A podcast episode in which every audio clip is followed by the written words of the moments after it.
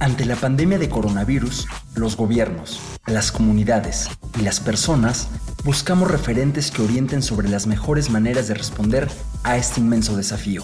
En este contexto, los derechos humanos son una guía útil. Como ha dicho la alta comisionada de la ONU, la pandemia COVID-19 pone a prueba nuestras sociedades y todos estamos aprendiendo y adaptándonos a medida que respondemos al virus. La dignidad y los derechos humanos deben estar al frente y al centro en ese esfuerzo, no pueden venir después. Pero, ¿cómo impacta la pandemia en los derechos? ¿Cuáles son los grupos o colectivos más expuestos? ¿Qué han dicho los organismos internacionales?